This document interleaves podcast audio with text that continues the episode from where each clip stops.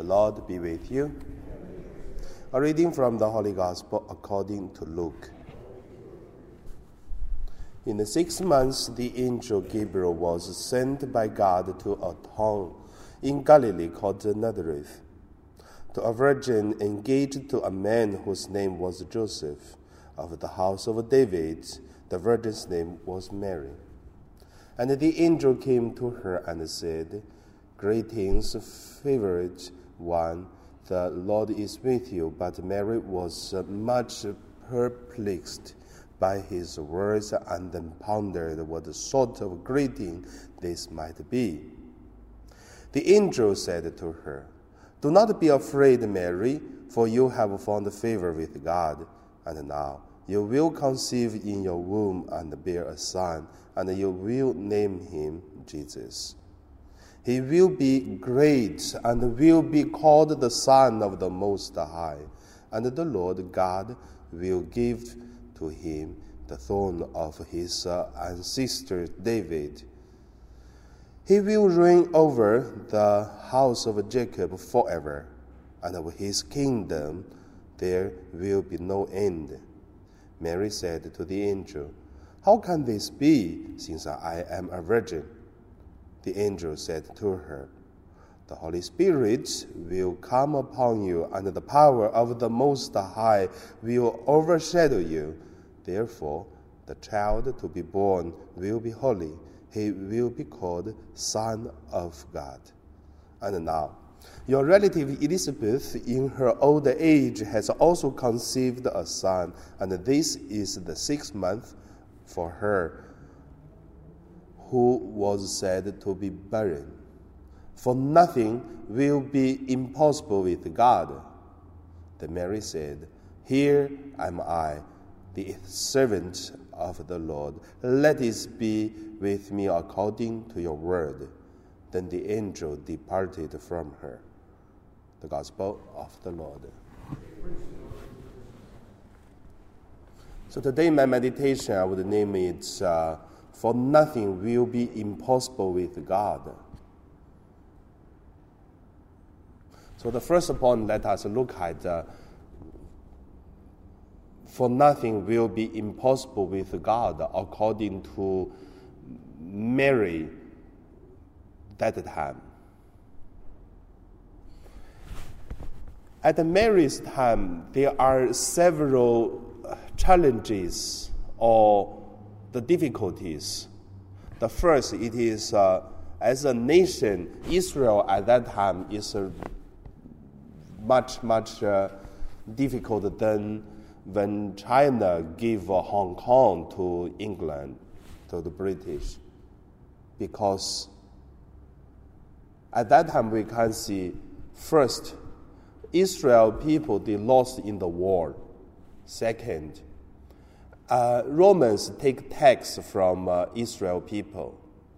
Third, and then Romans choose uh, Herod as uh, the one who governed the whole Israel, the Judea, that part. And the same time, to divide it, uh, Israel, the, peop- the place to different parts, so that they brother to brother to uh, conflict to each other.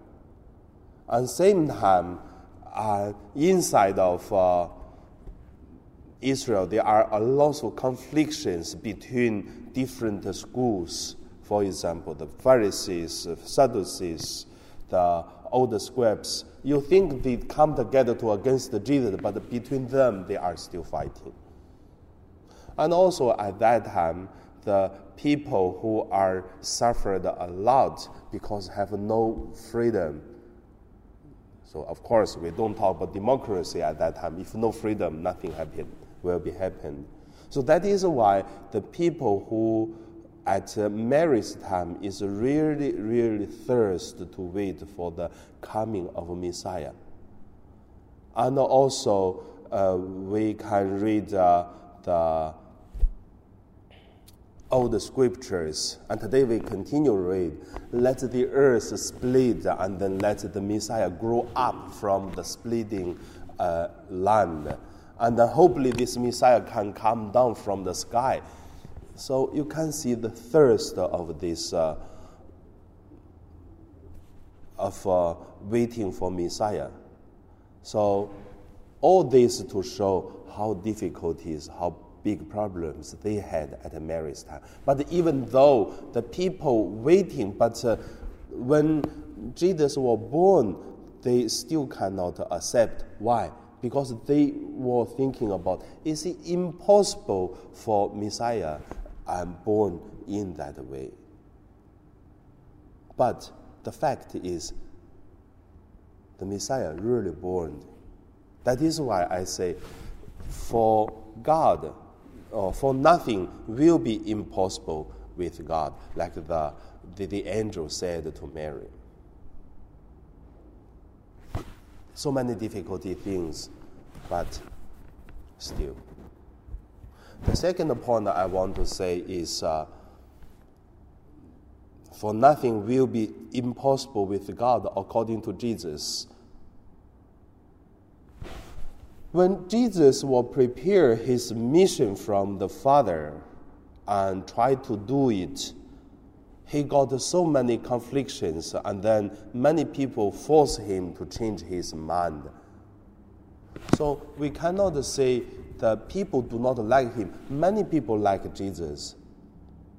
That is why when Jesus was teaching in Jerusalem, people come to listen. When Jesus was uh, standing on the beach, so many people they even so crowded, and then Jesus have to standing in the boat of uh, Peter so that uh, uh, he can speak. And when Jesus go to the desert, there still some people was following him so that for three days they have no eat, no food, and that's why Jesus has this uh, multiply uh, bread and fish.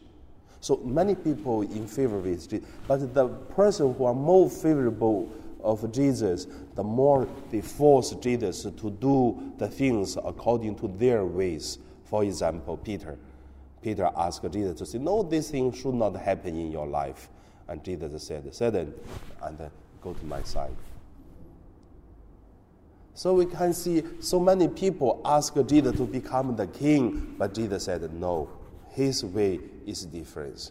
So for the people of Jesus' time were thinking about Jesus have to turn over the Romans and then bring back the, the, the human rights to the people and then become our own independence nation and then become another kingdom again like uh, uh, David king. But Jesus used the way three times foretell to say he will die in Jerusalem, but after three days will rise. So the people cannot believe. And here I still want to say, for God, or for nothing will be impossible with God. And Jesus really did. If we watch the movie of um, Passion of the Christ, we can see the whole movie was really, really sorrow, and then uh, you feel very heavy. It seems uh, hopeless, only suffering, only a loser was there who is beaten by the governors, abandoned by his own people. But the last minutes when Jesus died, and then there is the last picture in the movie, and the, the sudden the evil spirit was shouting because he lost. So that's it. I always can remember that part. It is because for nothing will be impossible with God. The third point I want to say for nothing will be impossible with God in our parish. So, here already more than a year, for me, I face a lot of challenges. Before I came, our society asked me to say, you know, you are the first Chinese priest in this parish never happened before. And also, you are not Filipino, too many Filipino here. Then a lot of things. Then what I believe is the same words for nothing will be impossible with God. So this one year not that easy. However, I can see. And God, it is the one. And then we are the one to live with God. If we remember, if we believe, for nothing will be impossible with God.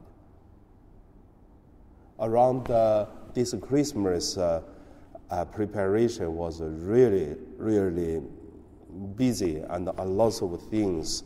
And then when I prepare for that uh, preparation of the Christmas, whatever the lanterns, the Simbang Gabi Mass, with the even the Mass time, and then so many people tell me, "No, Father, uh, it's impossible. Don't do that." So the lantern still now is hanging there. So we even have a competition, and then some people they really lovely, and then they put it in. We have 22 lantern here. Simbang Gabi Mass, 9 o'clock, the people tell me, Father, Filipino evening, they have no time. They have to stay with the employers. Now, from 15 up to now, every night our church is full.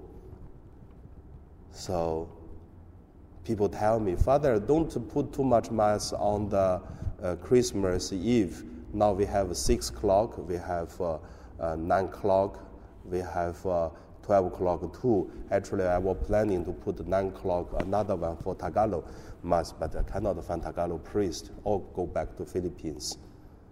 So actually now I'm also planning another Mass.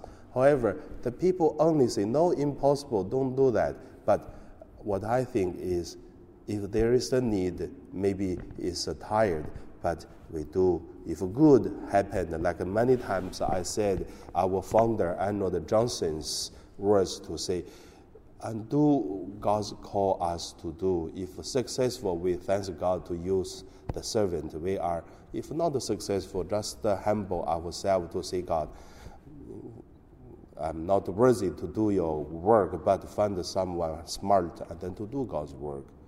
So, same I want to say. In this parish for more than a year now, so I experience a lot about for nothing will be impossible with God because it's God's mission, it's God's uh, church, not someone's or not some people's, not some group's uh, mission. So if in your life you have the similar things, I remember these words, for nothing will be impossible with God. And now we pray.